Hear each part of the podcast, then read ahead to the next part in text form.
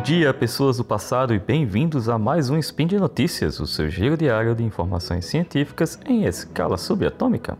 O meu nome é Julian, diretamente da Terra dos Cangurus, e hoje, 12 Corônia. Prometo não fazer piadas com cerveja ou vírus, mas aparentemente nosso Peninha foi um visionário na hora de criação desse calendário. E 10 de março do calendário gregoriano, temos mais um Engenharia, Vida e tudo mais. No episódio de hoje falaremos de mais descobertas no mundo da impressão 3D e como as nossas pesquisas são interessantes e podem levar a descobertas totalmente inesperadas. Vamos lá? No programa de hoje temos nova patente sobre invenção que estabiliza e rotaciona satélites, estrutura multifuncional para controle de altitude. A segunda notícia é a descoberta de biomaterial possibilita a impressão em 3D de estruturas vasculares semelhantes a tecidos humanos. Speed Notícias.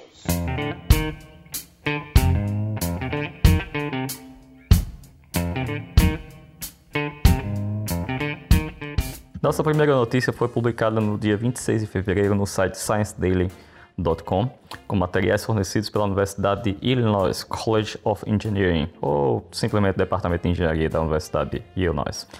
Então, muitos satélites estão no espaço para tirar fotos, né? A gente sabe disso.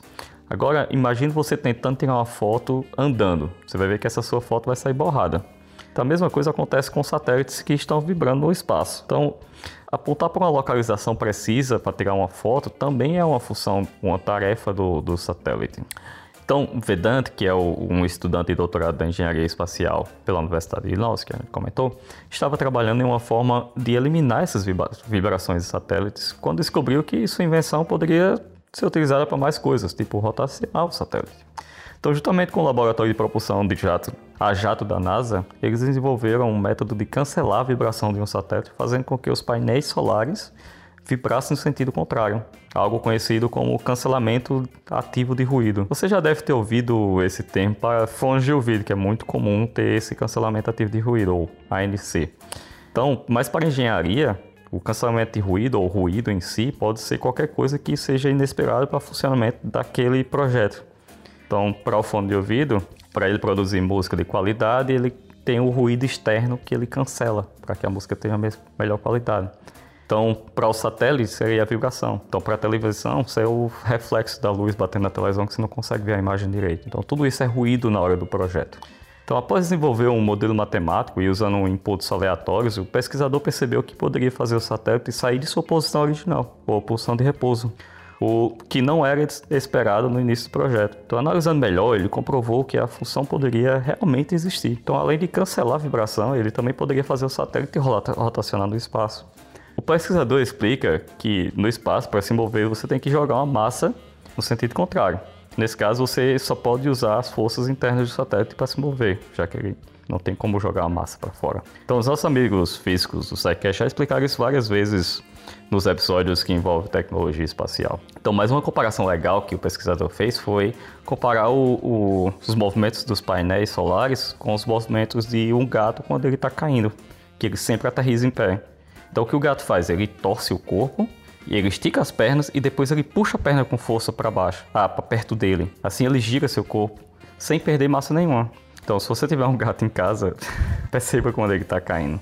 Você coloca ele para cair de costa, ele sempre vai cair de perna para baixo e você vai ver que ele vai fazer esse movimento. Então, o pesquisador também explica que o movimento de extensão e contração dos painéis modifica o movimento de inércia do satélite e que esse efeito é a base de sua invenção.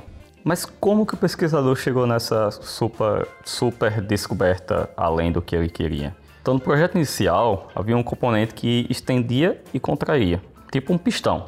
Daí ele criou um jogo para incentivar os estudantes de uh, engenharia e tecnologia. Uh, e nesse jogo ele mapeou as teclas do teclado para que cada tecla oscilasse em uma direção diferente, fizesse o, o protótipo oscilar em uma direção diferente. Então ele estava pressionando todas as teclas aleatórias para ver se o sistema funcionava. Assim como você faz um programinha, você quer ver que ele funciona, então você faz coisas aleatórias para você ver se, se realmente está funcionando. Foi aí que ele percebeu um, um movimento inesperado. Então o, o protótipo ele parou de vibrar mas em vez de ele voltar para a posição inicial, ele moveu para uma posição diferente e parou. Então ele percebeu esse movimento e pensou que era um erro matemático. Mas investigando mais a fundo o ocorrido, Ele descobriu um novo método de mover o painel, como a gente acabou de falar. Então, no link da reportagem tem um vídeo mostrando o protótipo da ideia em funcionamento. E se vocês forem lá, assistam porque é bem interessante e vai explicar bem direitinho como que funciona. Então é meio que você vai ficar vibrando bem muito e ele vai ficar rotacionando. Então é bem provável que você já tenha observado isso no seu dia a dia, mas que não tenha pensado que isso aí poderia ser aplicado em um satélite. Imagina só. Então é, é bem interessante como funciona as, funcionam as pesquisas, porque você começa uma pesquisa imaginando como você vai chegar no final e pode ser que na metade do, do, caminho você descubra várias outras coisas e isso é muito comum. Então, uma pesquisa pode gerar várias outras e às vezes você nem chega ao primeiro resultado inicial que você buscava, você já, já vai para outro porque você viu que aquele daria um, um, um melhor resultado. Então, pessoal, quando estiverem pesquisando, sempre tenham mente aberta para novas descobertas. Speed Notícias. Essa reportagem vem do, do site phys.org, vocês sabem que gosto muito dele. E foi publicada no dia 4 de março pela Universidade de Nottingham, respeito de um estudo publicado na Nature Communication no mesmo dia. Uh, os pesquisadores da Universidade de Nottingham e de Queen Mary University, em Londres, desenvolveram uma forma de imprimir óxido de grafeno, vocês já escutaram bastante sobre grafeno, que é o material do futuro, com uma proteína que pode organizar a impressão em estruturas tubulares que replica algumas propriedades dos tecidos vasculares, tipo as nossas veias e as nossas artérias. Então o professor Mata, não o nosso professor Malta, cita, abro aspas, esse trabalho oferece oportunidade em biofabricação, permitindo a bioimpressão 3D de cima para baixo e a automontagem de baixo para cima de componentes sintéticos e biológicos de maneira ordenadas na escala de nanômetros, que é tipo 10 vezes mais fino que um fio de cabelo. Essas estruturas fluidas são compatíveis com as células humanas, exibem propriedades que são fisiologicamente relevantes e com capacidade de suportar o fluxo de fluido internamente, tipo como se fosse uma veia.